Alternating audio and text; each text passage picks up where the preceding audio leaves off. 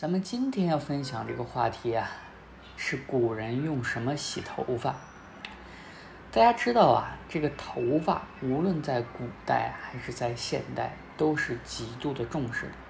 哪怕我们现在没有了一些理智的约束，头发依然是一个热门的话题，居高不下啊。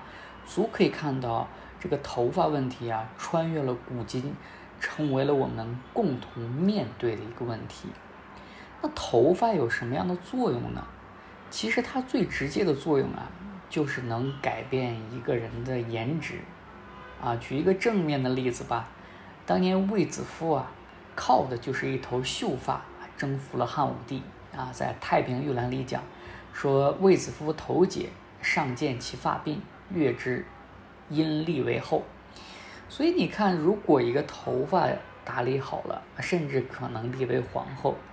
那举一个反面的例子呢，就是无数的人找到了无数的托尼老师，然后就发了无数的段子来吐槽这件事啊，足可以看到大家对于这件事是多么的痛恨。其次呢，这个头发呀，它可以展示出一个人的生活习惯啊。如果你的头发清洁的很好，哎，说明你这个人呢，日常的自理能力是比较好的。如果你头发很散乱、很油乎乎的，啊，那一定给人留不下一个好角色啊。基于这个呢，那我们来看一下啊，古代人是如何来维护他们头发的一个清洁的啊。我们知道有一个词啊，叫沐浴啊。一直呢，大家以为这个沐浴指的是洗澡，这个其实在今天来说不算错。为什么呢？因为我们今天洗澡确实是很繁琐、很复杂，把全身都能洗到。但是呢，在古代，沐是沐，浴是浴，浴是洗澡，沐是什么呢？沐是指洗头发。我前面说了，古代人十分重视洗头发，他重视到什么程度呢？重视到又专门为洗头发设立一个假期，这个假期叫做休沐啊。汉代规定呢，官员每五天要放假一天，用来洗头啊。你今天有这个待遇吗？你绝对没有啊。在这个《海陆岁事陈职官僚》里边记载啊，汉律五日一次休沐，得以归休沐出河啊。所以能看到啊，古代人对于头发的重视程度已经写在了律法里边，这个是我们今天无论如何都不能得到的一个待遇。有的人说五天洗一次啊，是不是也太长了？为什么不天天洗头呢？我们今天啊，因为有电啊，有热水器，这种问题自然就迎刃而解了。但是在古代啊，烧水的成本是非常高的，它的工序也是非常的费力的啊。如果你熬一锅药，这个药能治人，这个药能卖钱，那你这个火的钱自然就从这里面出了。那你烧一锅水，其实在古代大部分人喝的都是凉水，这个水除了洗头没有其他的一些作用，那么也就是专项专用的，这笔钱也要记在洗头的成本里。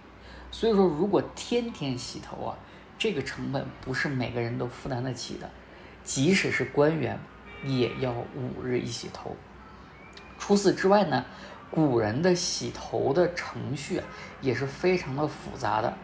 比如说周公啊，我们对他有一个评价啊，有一个这个词汇形容他叫一目三捉发，一饭三图谱。后边我们不管啊，我们看前面说一目三捉发。这个一目三捉发是指什么意思呢？啊，指的是说，呃，他在洗头发过程中，一旦有这个名人来了、名士来了，赶紧把头发捞出来，攥在手里一握，哎，就出去见人了。啊，我们想一想啊，在今天，男士洗头是非常快的，可能三五分钟都用不上，像我可能一两分钟就洗完了。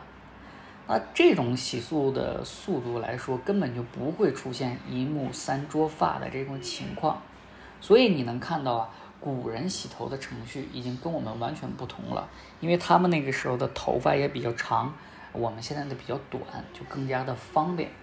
基于这两个原因呢，导致了古人洗头一定是要有一些时间上的限制的，无论是从成本还是从时间来说啊，这是没有办法的事。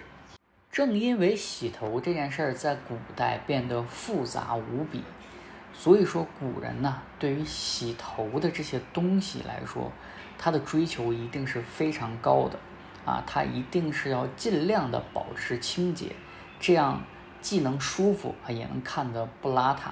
所以说啊，古代人一直在去探索怎么样才让自己的头发会能洗得更干净。据说在先秦时期，人们开始呢是用淘米水来洗头，这点要注意一下，就是这为什么没用清水？说明清水洗头的效果已经不能满足古人的一个需求了。也就是说，至少从先秦开始，大家就非常非常重视洗头的这些配方了啊。当然，淘米水它毕竟是一个不是很主流的，而且很简陋的方法。这个在古代呢，并不是一个主流的方案。那么在古代，古人最常用的洗发水是什么呢？这个大家呀也是耳熟能详的东西，是什么？叫皂角，又叫皂荚啊。古人把这个皂角啊采过来之后呢，泡制，放在水里反复揉搓，然后啊把这个硬物洗掉。等这个水质微微粘稠之后，把杂质捞出，剩下这个液体啊。就很像糖浆啊，这个东西呢就被称为皂角洗发水。我们现在的一些洗发水的配方里，有的依然打着皂角的一个配方的旗号，足可以看到这个皂角对于我们这片土地的人来说有多大的影响。那么皂角洗发水它有哪些神奇的功效呢？让它成为了我国的一个主流洗发水的配方呢？它的功效也很简单啊，就几个：去污、养发、乌乌发、固发。虽然很简单的四个方面，但是几乎囊括了我们所有的一个需求，那自然而然它就成为了 super super star，这个是没有一些争议的啊。当然，它有千般好啊，也避免不了有一些短板在里边。那么皂角洗发水它的坏处或者说短板是什么呢？它有一定的刺激性味道啊，很多人他的这个嗅觉比较发达，所以他接受不了这种味道，那怎么办呢？只能换一个方案。那与与这个皂角洗发水齐名的是什么呢？是木槿叶洗发水。这个木槿叶洗发水啊，它的制作流程跟皂角洗发水差不多。收集木槿叶之后，拿剪子把它剪碎啊，然后拿这个纱布包成包，放在这个水里不断的揉搓、打磨、浸泡，等起沫的时候，剩下的那个呢就是洗发水。木槿叶呢跟皂角比，它就没有了一些刺激性的味道，而且啊，人们把木槿叶赋予了一些文化上的意义。什么意义呢？这个古代的人们认为啊。鹊桥相会的时候，这个织女的相思泪啊，落在了木槿叶上。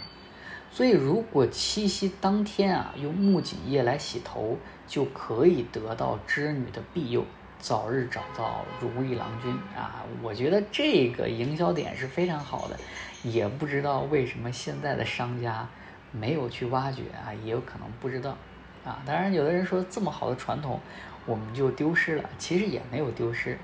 在我国南方啊，现在一些地方依然保留了七夕用木槿叶洗头的习俗。我们有的时候经常说啊，传统文化丢失了啊，但其实呢，如果你愿意找，你就会发现，在我们各个地方的生活细节上啊，它早就跟我们融合到了一起，只不过你没有注意罢了啊。那除了皂角和木槿叶之外，古人还有什么方案用来洗头呢？还有两个超级明星是什么？一个是茶枯，一个是草木灰。什么是茶枯呢？茶枯啊是油茶籽榨油之后啊，把剩下的残渣压成饼，啊泡在水里进行洗头。它的好处呢，相比这个皂角就差了一些，不过依然呢有一些令人很诱人的这种功能是什么呢？去污养发。所以啊，这个啊茶这个茶枯在古代啊是非常好的洗发佳品，因为它是边角料嘛，也不需要你去制作，所以它的成本是非常低的，价格也是比较低廉的啊。如果说你不想费劲，你去洗呀，去剪叶子啊，那你用这个茶枯，可以说是一个非常好的方案，并且正因为它的成本低，而且它的功能也比较强悍。在我国二十世纪八十年代、七八十年代左右吧，啊，在我国部分的南方女性还在使用这个东西，足可以见到它的影响力啊。那除此之外呢，就是另一位超级明星叫草木灰啊。这个草木灰啊，在中国古代真的是超级巨星，我们在很多的地方都能看到它的身影，比如说我们前面。讲的这个月事部啊，里边就用这个草木灰进行吸水。草木灰呢，它是植物，把它烧完了之后剩下的这个灰烬，它呀是有碱性的属性，所以它洗头会有这个去油止痒的这么一个功效，让自己的发质变得非常的干爽。哎，为什么呢？因为草木灰里边啊富含一些碳酸钾，这个碳酸钾呀可以吸附油脂。啊，所以呢，让它有了前面都不具备的这个去油止痒的这么一个功效，这个对于油性发质来说，那简直是救星啊！所以说，大家不要觉得说在当代啊才有这种百花齐放、功能齐全的洗发水，其实在古代啊也有了这些东西。毕竟啊，有那么大的需求，有需求就一定有解决方案。所以说啊，等我们下次。再去一些景区或者去一些山村去游玩的时候，你可以看一下还有哪些古代的这个洗发方案得到了予以保留，你可以去试一下，没准会有一些意想不到的效果。好，这就是我今天要分享的内容。